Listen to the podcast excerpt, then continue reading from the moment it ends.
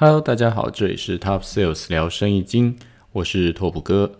今天是二零二二年的一月十一号，呃，如果没有什么意外的话，这个礼拜天拓普哥基本上就要回台湾了哦。那所谓有意外，就是如果到时候不小心这个 PCR 验出来就是 OK，我可能得到了这个 Omicron。那可能就是变成是我会被留在这边这样子，那当然这是一个非常悲惨的事情，我也不希望会发生这种事哈。那所以说，呃，很希望我这个礼拜天我会顺利可以飞回台湾，然后被隔离起来。所以回台湾这段时间呢，呃，我们的节目呢就暂时停更，然后接着我们可能再次回到印尼之后，再接着我们第四季哦。等到大概第四季开始的时候，应该就是我们工厂正式可以开始。产出商品的时候了，因为我们预计今年三月的时候，我们的那个耳机的工厂可以正式开始投产哦。那这也是一个好消息。那再就是因为其实从今年的三月以后，就是中国这边针对这个金流哈，就是海外金流打到中国的一些各个工厂这边，其实会变得更加严格哦。那如果说大家有在做海外生意，或是说有透过一些地下金融，就是类似说钱庄这边在转换汇率这个部分，应该有收到一些消息，呃，就是说可能在三月份开始，中国所有的工厂或是这种公司行号在收钱。包括像是我们在呃菜市场里面那些小摊贩用微信在收款的这个部分，他们都要改成所谓的呃登记的公司法人的方式来收钱，就不能用个人名义收款哦。所以说，假设我们要买东西要买货的话，假设是我们要跟工厂订货的话，我们也不能用个人的名义转钱给工厂，我们必须要用公司的名义把钱转给。公司，公司对公司，然后要一切都是用正式的这个发票这样子的方式来做账所以说，变成是在呃，我相信针对一些不包括跨境啊，或者是包括像是一些小额的这种买卖啊，其实是会受到蛮大的打击，蛮大的冲击哦。那所以说这个部分呢，我觉得会有利于就是我们在印尼本地设工厂，然后变成是加速印尼本地的供应链这个的发展哦。等于是从二零二二年的三月份开始，整体的市场应该会受到蛮大的呃冲击，可以这样讲哦。那当然，如果说原本就是正式报关、正式进口，可能就比较不会受到这样子的影响。那就变成是原本如果是走灰色通关啊，或地下汇兑啊这些，可能就是他们的成本就会增加。那这个东西呢，市场究竟会怎么变化呢？那可能我们三月份之后来看看整体的市场的改变。好，那上个礼拜有讲到就是。拓普哥这边，我的经理我会请他，就是说，OK，他可以尝试做一些他自己的影片啊，然后做一些教学啊，因为他本来就是一个在本地的一个教中文的老师嘛，很好笑。他今天就告诉我说啊，他这个礼拜啊，总共做了两支影片，呃，两支影片他觉得他自己讲话都太过于生硬了，就是好像他自己看下来都看不下去的那种感觉，越看觉得越害羞，所以他就说他决定这两支影片上传了之后，他再把它砍掉，他要重新再重做一个影片这样子。那我是觉得说，所有的这种录音啊、录影啊，其实都是要练习啊。毕竟，其实就算是我们对着镜头，只是在讲一个教学，可能我们会有一个荧幕截取啊，然后说我可以帮你把你在荧幕上面教学的东西，加上你的大头，把它镶在一起，变成是一个影片这样子。还是包括你的动作、你的眼神等等的这些东西，其实呃都不是那么容易啊。就是因为你要对着一个镜头嘛，也没有任何人跟你互动，你要这样子的演出。我就觉得这些东西都需要持续练习啦。哦，那这个讲话方式，当然我每次在剪我自己的声音的时候，发现我非常多的口头禅。那这也是一直练习，一直练习，然后尽量再把这些口头禅变少，然后讲话的语速，然后尽量去把它控制这样子，然后还有自己的这个发音、咬字等等的。总之呢，凡事就是要一直不停的练习然后，然后之后一直优化嘛。好，然后讲讲看这个礼拜啊，其实这个礼拜，呃，我印尼这边目前看下来，一月份的生意哦，大家往往都觉得说，可能从十一月，然后到了十二月达到一个高峰，呃，确实哦，十一、十二月在印尼算是年底，呃，尤其是像我们这种电子商务，确实是一个旺季。那以前我们在这种旺季结束之后呢，当然有可能因为促销啊，或是一些等等一些活动，把这个流量拉到最大。然后接下来就是可能会诶，看看最大之后我们可以一月可以留下多少，通常就是一个往上冲刺，然后达到下一个新的高原期，然后下次遇到一个大的旺季，可能再往上冲刺，然后再达到下一个新的高原期哦。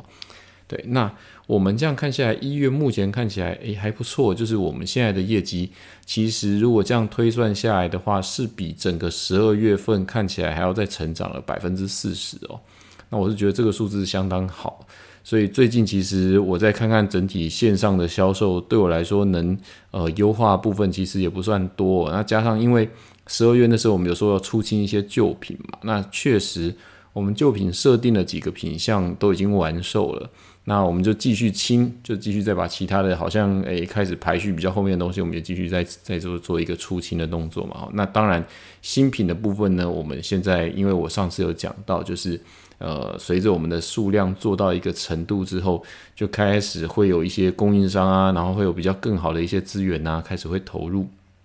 所以我们在整体商品采购上也得到了一定程度的优化。只是这个商品采购的优化呢，是到今年的呃二月中那一批采购才会达到最好的成本。以目前这样看起来，因为其实很多的采购计划在十二月左右就已经先计划好了，所以变成是目前呃在途的一些库存陆陆续续要进来的话，整体过年农历前年前到所谓的农历年后，这批货大概都是已经在途哦，或是已经陆陆续续到仓哦。那等于是说，在二月中之后采购才会达到我们设定最漂亮的采购成本。那这段时间要做什么呢？就是想办法把现在采购进来的货尽可能的快速把它卖完。也是因为有这样子的条件，所以我们其实在这个整体的活动配合上，其实也是更积极了一些哦。在活动配合的积极度，还有在持续的这个不停的紧盯这些员工们在后端啊上架也好啊，补货也好啊，甚至是在客服的这个应答问题的积极度上也好啊，其实都有一定程度的这个进步。然后最特别的是，上一次有讲到，就是我们经营了好一段时间，大概快一年的这个拉扎达这个商城这边开始有一点起色了哈。一月份持续是还不错，就是从上个礼拜到现在看起来数字一直都还相当的好，甚至有一度呃拉扎达的销售量还超过我们虾皮的销售量。因为其实，在印尼目前假设电商看起来啦，大部分我问下来业绩最好的大部分都是虾皮啊。但是我们的拉扎达很特别的是，在一月初的某段时间，它的销售量甚至还超过呃虾皮，那一切都非常的巧合哈。那刚好这个上个礼拜六，呃，我刚好跟就是印尼本地这个拉扎达的一个高阶主管，然后一起吃饭。那他也是个华人，应该说他是台湾人啦哦。那刚刚好他来新的 onboard 到这个拉扎达这边的一个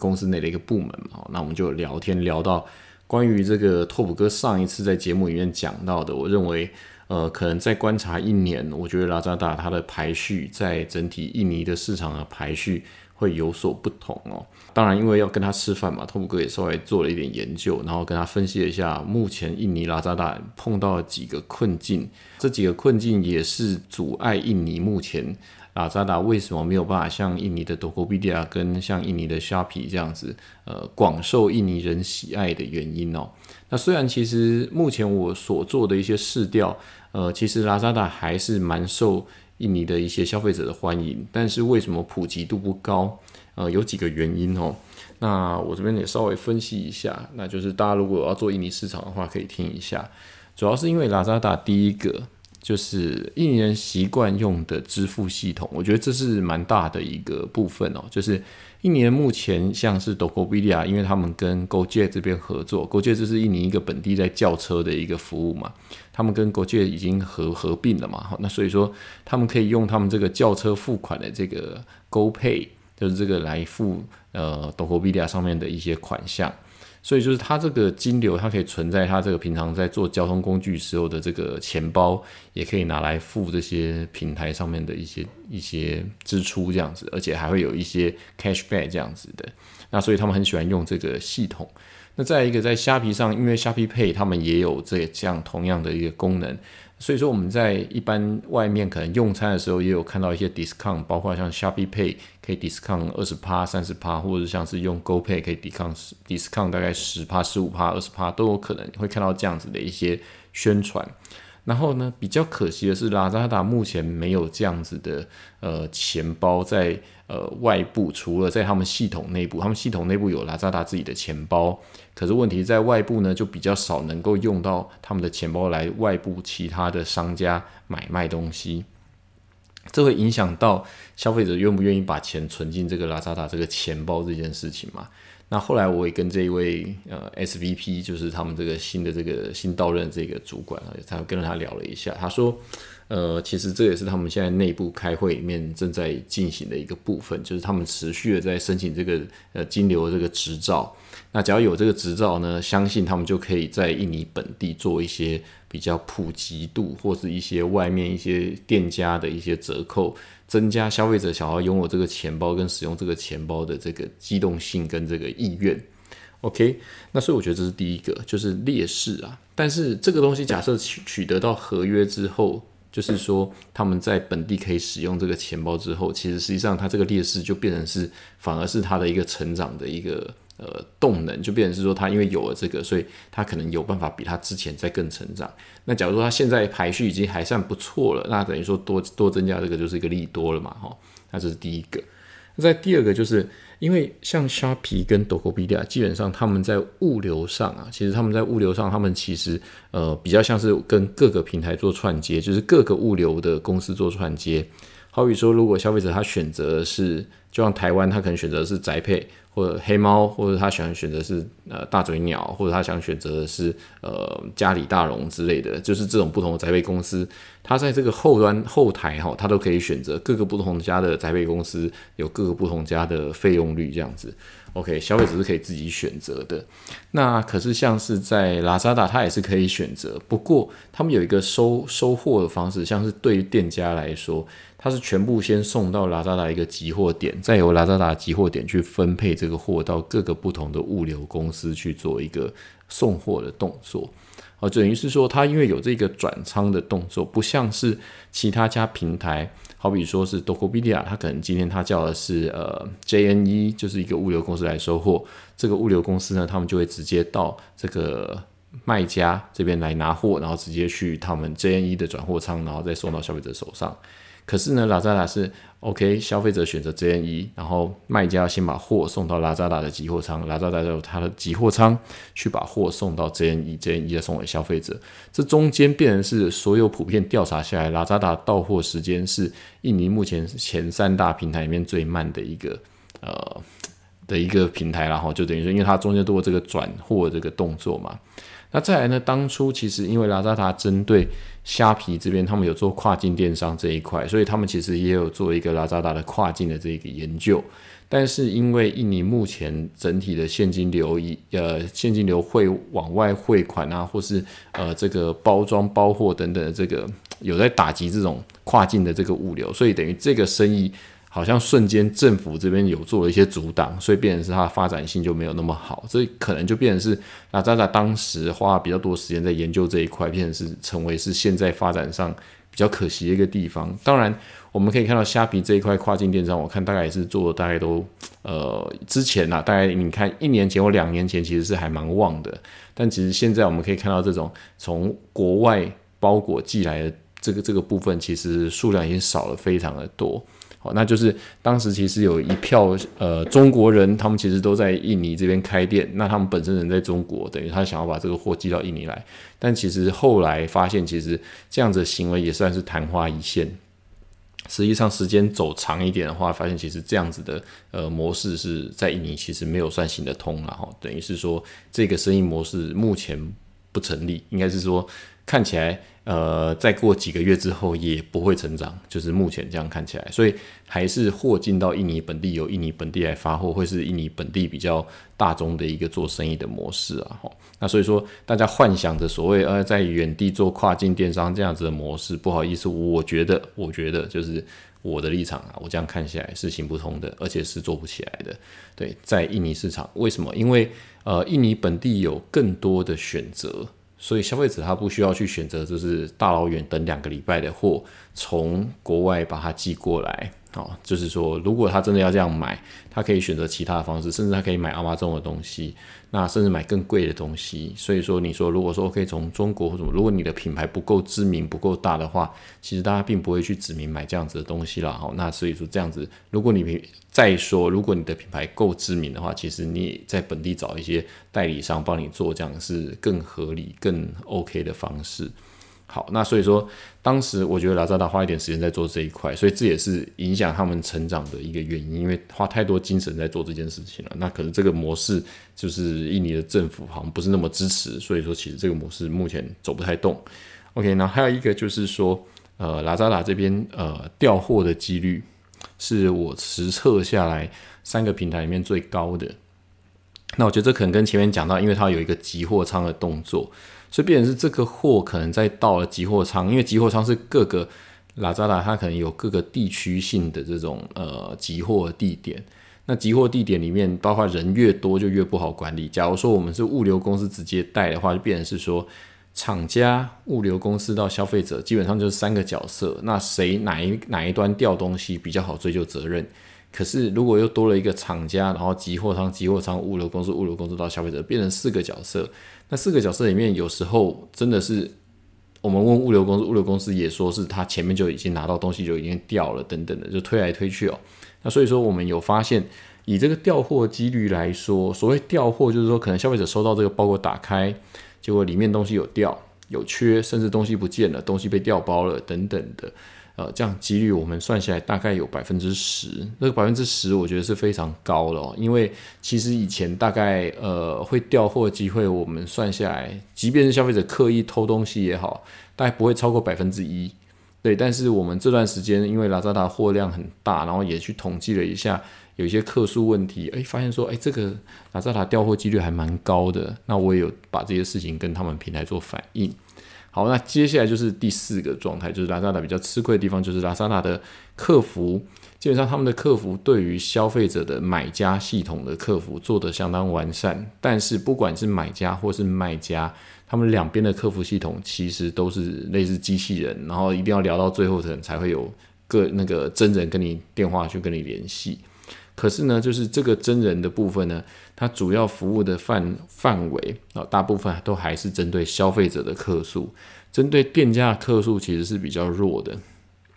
就是呃，一开始可能还是先呃尽力的讨好消费者嘛，对。但是因为如果你对店家客服比较弱的话，那就是对于相对比较有实力的品牌店家呢，他们就会比较却步怎么进你这个拉扎拉这个平台。好，这第四个就是说客服端啊，尤其是对于所谓的卖家客服端这边不够友善。第五个也是对于卖家客服端稍微比较不友善的地方，就是他们的后台系统啊，因为拉扎达的后台系统是移植阿里巴巴的完整的后台系统在拉扎达这边。那里面有非常多的功能呢，其实是很完善的，应该说是非常详细的功能啊。它等于是全部你要用什么功能，它非常多的内容可以去选择。但是也就是因为选择太多，所以有时候要看一个简单的数据的时候的操纵变得非常的困难。那这也变成无形中成为一种后台这种在操作上面变成是一个呃一般人一般小的卖家他们要进入就很困难。哦，所谓困难就是，甚至是要排一档促销活动选品项啊，就是都没有像虾皮或是德国比利亚这么简单。就是说，我们要选品项，然后之后它可能是走着你要看记得你的商品规格、商品编号，然后之后再去对你的商品到底是哪一只这样子，就是。呃，不是像是多国币价跟虾比很直观的，OK，我就点这个东西，然后它就是要排促销怎么样？就实际上我操作过人大概反应都是一样，就拉知它的系统相对比较难一点。那甚至是一个我们假如想要看一个区间的业绩，比方说从一号到十号的业绩。以多国币掉或虾比，它只是按下来就一个日历出来，你只要点那个时间点，它就可以直接跑出那段时间的业绩。可是，在呃拉扎达的后台上面，光这个动作其实都相对步骤多出非常多个步骤，才能看到这样这样子的数据。哦，那我觉得这一段也是相对比较难一点的地方，就不够友善啦。那当然，因为很多卖家都是要被教育的嘛，你一下子给他一个完整的系统，他当然是也不会使用嘛。那如果说 OK，像一开始就是大家当做是大家都是初心者，全部是还不懂得怎么做生意，那一下子给他一个这么难的系统，他们当然会觉得有点抗拒。那我会觉得这也是影响卖家，就是小型的卖家想要放在拉扎达这个系统上面来开店的一个阻力哈，应该是这样讲。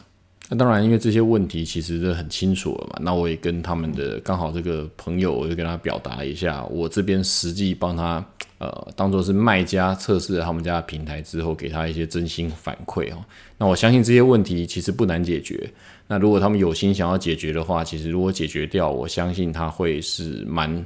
呃重要的一些改变。那对于这些卖家来说，他其实也会更容易使用它，然后包括促销档期活动等等的。那当然，因为我觉得它有它的难度，所以它的门槛比较高。但是这样子的门槛呢，其实呃，如果出现在这个一开始这个阶段的话，其实反而会影响到卖家的进入这个平台了哈。那所以说，如果这个部分他们可以去优化的话，那当然我相信这个平台它未来的潜力还是有的。那再讲讲它的优点好了。呃，我也问了很多朋友，就是诶，为什么你喜欢在虾皮上买东西？为什么你喜欢在抖音、B 调或拉扎达上面买东西？那其实这有一个蛮大的原因，当然这讲到一个消费者 insight，我觉得讲的非常的好。因为如果你使用印尼的虾皮的这个界面的话，你会发现你的手机打开的时候啊，呃，其实它非常多的促销内容，它可能一开始就是一些广告嘛，最上面最上层，OK，它的今日主题是哪些东西？往下滑开始就会出现说可能是呃今天的呃什么节什么活动八五折什么折之类的，那再下去可能会看到就是像是哦今日闪购，好，然后再来就是再下去一点就是一些呃虾皮卖的好的便宜的东西等等的，但是呢呃如果常在用这个平台的话，你会就会发现说，诶，它大大量的推播一些很便宜的东西让你看到。所谓便宜东西，就是大概是印尼印尼盾可能五千吨，就台币十块钱的东西，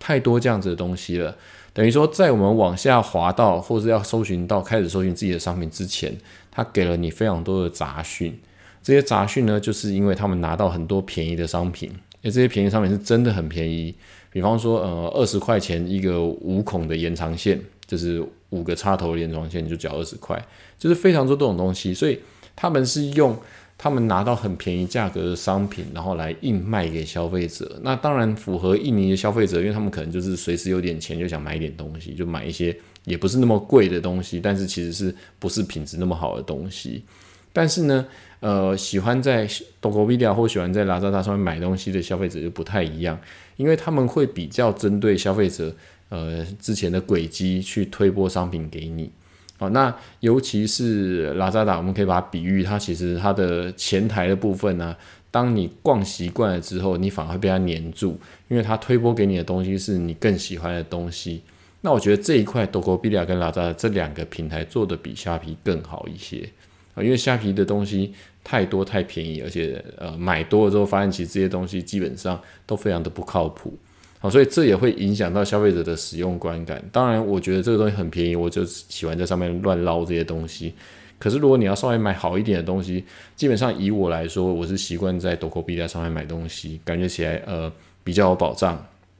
那可能也都是一些比较像是品牌店家这样子。那当然，拉扎达也是走同样的路线，就等于说这两个平台有他们同样的优势，就是他们是品牌店的概念。那当然，甚至他们在排活动、排促销也是比较严谨的，并不是像我上次可能有讲，就是说如果我有一笔钱，我要做一个活动，并不是说我今天喊说我要赔钱卖，我就可以直接放非常非常多的量，然后来赔钱卖，不是这样子的。哦，那是呃，以拉扎达来说，它是有一个比较严格的机制，就是你必须从呃。一开始二十件开始卖起，二十件卖得好，再让你卖二十五件。啊，如果二十件卖不好，就要促销，要折扣，它才会继续让你排下一档等等。还有这些严格机制把关，对，那跟虾皮就不太一样了哈。那当然就是说，这中间到底哪一个方式比较适合？目前在有点像是教育消费者使用电商平台这个概念下，哪一个形式是比较吃香的？以结果来说，目前是虾皮比较吃香。但是其实虾皮某种程度也会帮忙教育消费者使用电子商务平台，所以你说未来再再过一年吧，是不是持续还是虾皮这么吃香，还是消费者会慢慢转台呢？我觉得其实这个都还很难说，因为其实呃，电商大概也就是这五年之间一直不停的在换手。那所以说，我是觉得说，呃，看看哪一家公司背后底气比较够，然后在里面的品牌比较有本事，就是因为比到最后，其实有一些小厂商或者一些白牌厂商，他们其实就是会出局，所以变成是哪些厂商比较有底气，它其实是可以持续做下去的。好的，讲到这里，那就让我想到今天，呃，拓普哥跟一个中国朋友在聊天哦，对，哎，奇怪，拓普哥每天上班都在跟人家聊天，没有，就是大家都在谈生意嘛，好，那就是。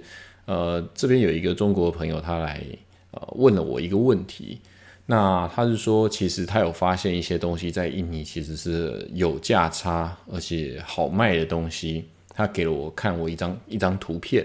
他说，像是这种东西是什么东西呢？是呃有点像户外的这个地灯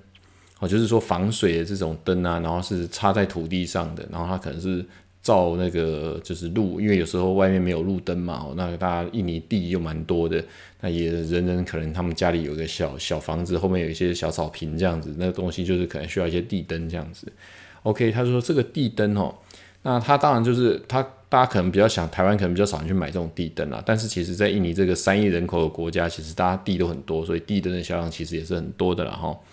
他说，其实他知道这个本地在卖这种地灯啊，它是一个铝壳的这种外壳，然后之后他说这个结构是非常简单的，它可以用塑料的材料去做出一模一样的质感的东西，然后呃，而且这个成本大概是只是这种铝制的五分之一而已，就是而且技术上呢，呃，现在以这个中国的这种生产技术来说，他说他觉得这个品质不会比较差，甚至可能比较好。对，但是这来了一个问题哦，就是说今天你有办法把成本 cost down 下来，但是因为一开始你的品相你没有销售量啊，没有销售量，所以变成它这个东西就是一个问题哦。就是假设我们一开始要去做一个模具出来，模具要钱嘛，就是一开始的模具要投资嘛，那再投资下来一定有一个 MOQ 嘛。那如果这个 MOQ 做出来之后，可是我要在线上贩售，那可能我光这一批 MOQ 我在线上贩售就不知道卖多久才会卖得出去，就卖不完了。即便是我利润很不错，可是因为我可能呃初期我要卖这些东西，所以说我没有办法，所以这个路就有点不太对。就是说以他想法是说，他直接做出一支成本比市场上还要便宜的东西，然后之后直接丢进来这个市场上来卖。那我觉得最难的一点就是说，在印尼啊，因为所有的商品。它是 M 型化的，呃，最便宜的商品跟最贵的商品其实都已经有累积一些销量。可是今天你的东西，因为你打了一个你未来想要卖的价格，那所以当然也不是最贵的价格，但也不是最便宜的价格，就是一个中间的价格的时候，最可惜的地方就是在于，因为便宜的东西它可能已经有销量了，那你卖的这个价格刚出来的时候，嗯，它其实没有任何销量，所以它一开始要累积这个销量的这个速度会非常的慢。这么慢的情况之下。那你又有一个一开始的这个开模的费用跟开模的基本量在，所以这样子的话就很难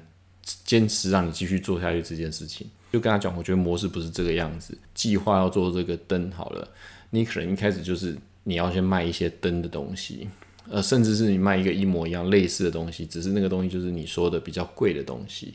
OK，那你要做这件事情，然后之后你先找好那个品相，真的是量很大的品类。那你怎么做？你要破这个市场的时候，你一开始为了把你的基本量做大，所以你一开始可能你要做用什么模式？不管是打广告还是什么的，基基本上你的价格不能贵。所以等于一开始你在洗销量的时候，你第一个你价格又要相对便宜，然后你的广告量又要投资，然后你才能把销量洗过来。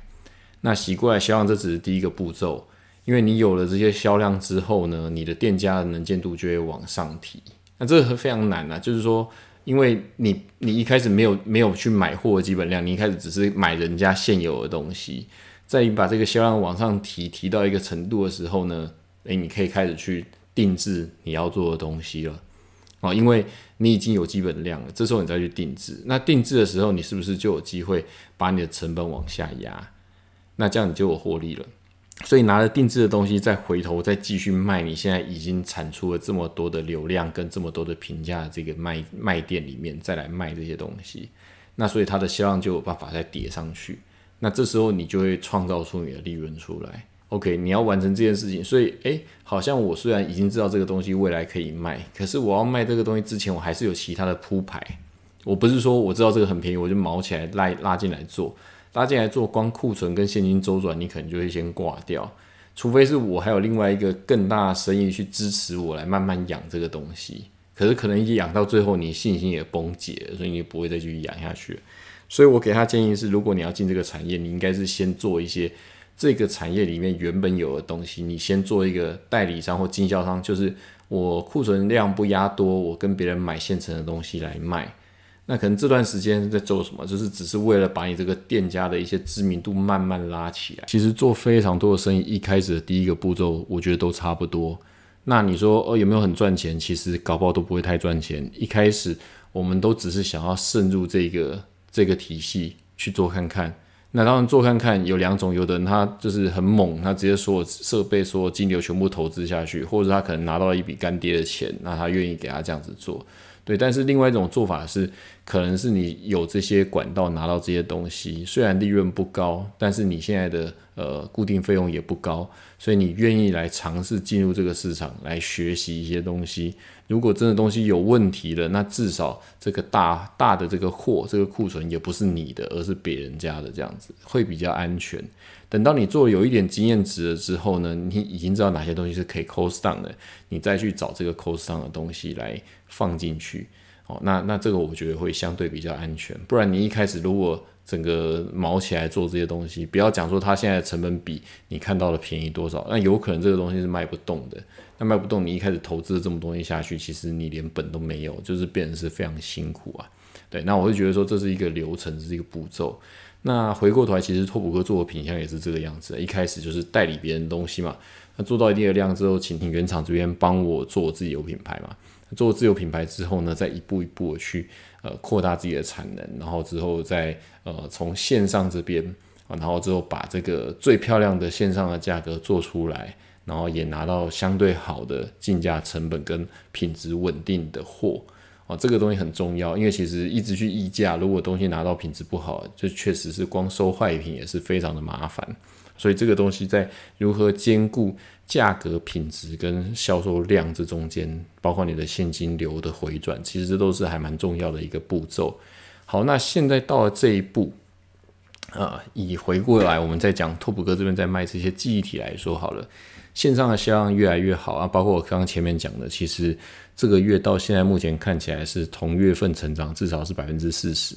对，好，那这样子成长我觉得还不错，因为我自己帮自己估的每个月成长率大概是这样子上去，一直要做到三月份到自己公司投产为止哦。对，那这样我们才有办法做新的品类，那新的品类才能替我带来更多的利润，这样子。对，那这段时间呃后面要怎么样去发展？其实因为我这边。有从这个海关这边拿到一些资料，就是包括像是，因为这些这些记忆体类的东西都不会是印尼本地生产的，所以说你要知道说印尼本地的市场呢，因 为反正又没有尼尔森的机构，所以最简单的方式你就去看海关进口的资料，到底有多少货从这边进来，你就知道说那个本地的数量有多少。但这个数量可能还有一些呃没有报道的，就是有一些不是走海关的啊灰色通关，那个数字可能又更大。好，那我大概粗估了一下，呃，以相近品牌，就是说不要讲最大品牌哈，最大品牌的量比我们多太多了。那当然说，OK，以相近品牌，就是近似的白牌来看，我这边估下来，目前呃整体的市场量都还有我现在纯做电商至少二十到三十倍，可能有二十五倍以上的这个市场量。意思就是说，假设我在线上都有本事可以做到这样子的程度的话，其实线上就是随便做都是 double，就是说这个是线下量随便做都是 double 这样意思哦。那所以怎么打进线下，变成是这这段时间之内非常重要的一个挑战哦。因为呃，如果说我们线上能继续做哈，这个是 Top 哥。今天在跟台湾的这个平台的采购这边苦口婆心讲了半天，讲说，呃，不要一直做这种价格杀价，然后之后彼此说，呃，某 P 平台要跟某 M 平台然后比价格啊，我就觉得这真的是一个非常无聊的事情。就是，其实你应该去想想，就是，当然我相信一个采购他就是小小采购，他其实也没办法去改改变公司的决策啦。那公司可能对这个采购压了非常多的业绩吧之类的，对，所以他们压力都很大。但是因为我一直觉得说，其实如果你可以创造出你们品牌馆的一个新的销售模式，或是一个新的包装形式，我觉得这都可以解决单纯的比价格这件事情。那当然就看要不要用脑了哈。那如果你真的会用脑，你就自己去创业了嘛。当然，我相信我我不是要批评这些人啊，但我就是在批评这些人，因为这些人就是不会用脑，不会用脑的结果就是有一天他们就会被一个系统取代。这个系统就会告诉各个店家说，你只需要卖多少钱，我就给你多少量，这是最后的结果了。等于这些人之后就可能就会失业。那他们失业的结果就是，他们会找别的公司要去谈，说我要跟你合作。基本上别的公司也不会找他，因为当初他们跟我谈的角色都只是一直要杀价而已。所以我也知道他没有什么招。意思就是说呢，呃，因为在大的公司底下，所以你可以去这样压榨你的厂商。可是你出去之后，就是呃有机会，如果哪天你要自己创业的话，那就是你可能就拿不到这些厂商的资源喽。对，那可能就是这样子。到看到底在不在意了哈。那这是题外话讲一下。那回过头来就是。呃，如果说我们只是一直在这些平台上面去比价格的话，当然我可以在短期之内获得还不错的成长。可是其实，因为我觉得这并不是一个最好的方式。就是我在短期之内拿到这个销量的成长的目的，当然是希望可以拿到更更好的交易条件嘛。但是假设我已经看到这个市场目前看起来在线上我们占到一个还不错的呃位阶或是一个排名这样子也好。那如果说我们有机会把线下的通路借由现在这些知名度，然后去打通线下通路来说，我觉得这是呃比较健康的做法。那再来就是呃很多人会也会想说，那我线上如果价格做的稍微比较低，那我线下批发怎么做的进去？那我觉得这个东西也是方式啊哈。其实因为品牌是你的，假设说你在线上已经操作出来一个还不错能见度的品牌。那实实际上，你可以去做不一样的包装，或是其他的升级的款式，然后走线下。甚至是如果你线下这个通路你打得出来，你一开始你可以牺牲一点利润去把线下的通路客户做出来。做完之后呢，其实都有机会在一起调涨的。为什么？我举个例子来说，假设我刚刚讲的线上的量跟线下量比起来是一比二十五。就意思是说，这个比例是很悬殊的，线下是二十五，线上只有一而已。那你为了要把这个线下通路开出来，你一开始线上你打出来的知名度是很不错的，可以跟前几大品牌排序都在最前面的，甚至是排到前三、前两名、前一名这样子。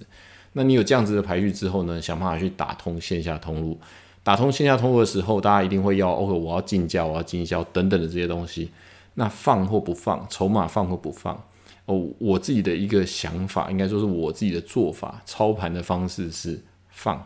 放筹码，打通线下。为什么？因为当你知道这个线上线下的占比是这么悬殊的时候，我放筹码打通线下之后呢，下一步是我们把这个线下布局打通之后，再一起把价格往上调高。哦，因为其实相对的线下进货，我们进货有很多种方式嘛。比方说，OK，我一开始首次进货或干嘛的，我让你做一个呃，比方说压烫或其他的方式来做，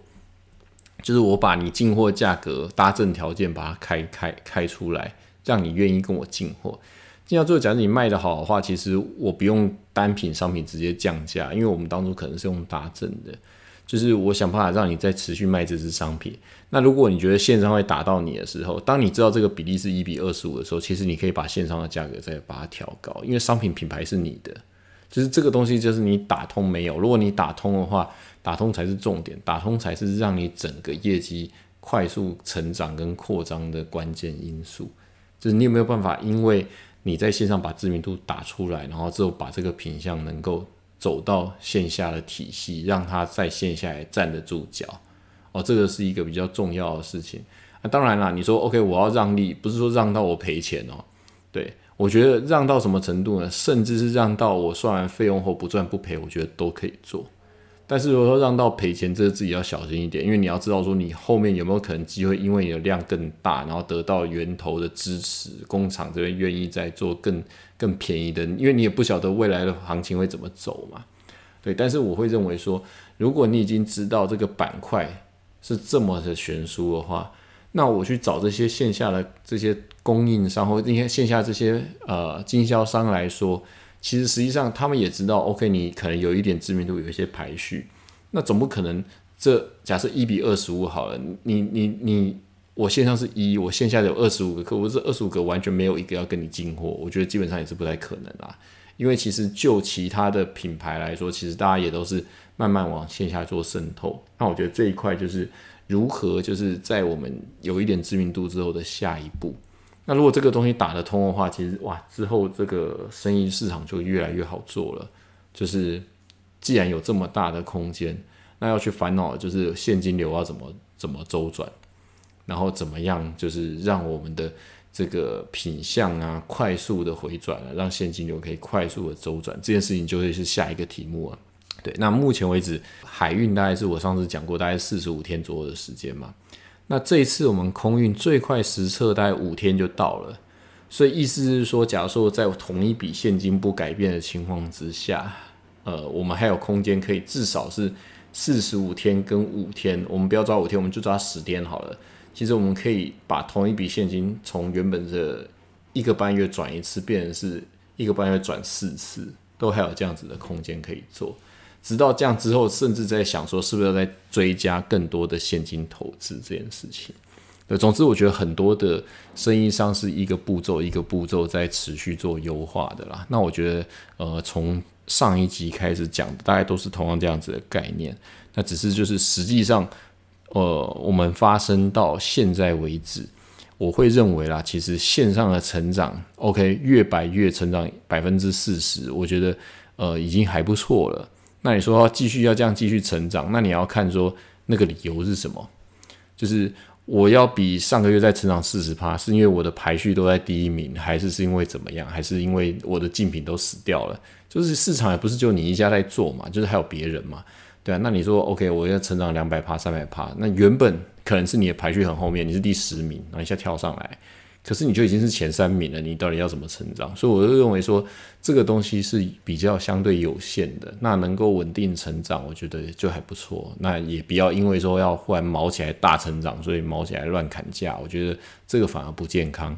而且刚刚我前面讲到的，在三月以后，在可能还会面对到一些市场上的变化，包括像是我说的现金流怎么打。那也许。我们现在现金要打到中国，或是中国增加一些其他税收或进口关税等等的，所以还有可能有这个变化。但因为这个部分是，如果这个部分产生了变化啊，那是印尼大部分大家走这种地下汇兑的厂商全部都要一起涨价的，所以这个东西倒也不用是太先提前去做反应，就等于是之后生意怎么做，然后因应当时的整体市场环境要做一个规划跟洗牌。那我会觉得。呃，这个危机就是一个转机嘛。那所以说，其实实际上，呃，目前为止啊，看到几个利多是线上平台还是持续的在成长。那我们在一个成长的平台上面做我们的销售量，理论上如果是衰退的话，那就是很不对的。所以理论上应该是要是成长的，因为平台在成长，所以你自然就应该要成长。但是我刚刚前面一直提到，就是说如何在这个机会点同时开拓线下的通路，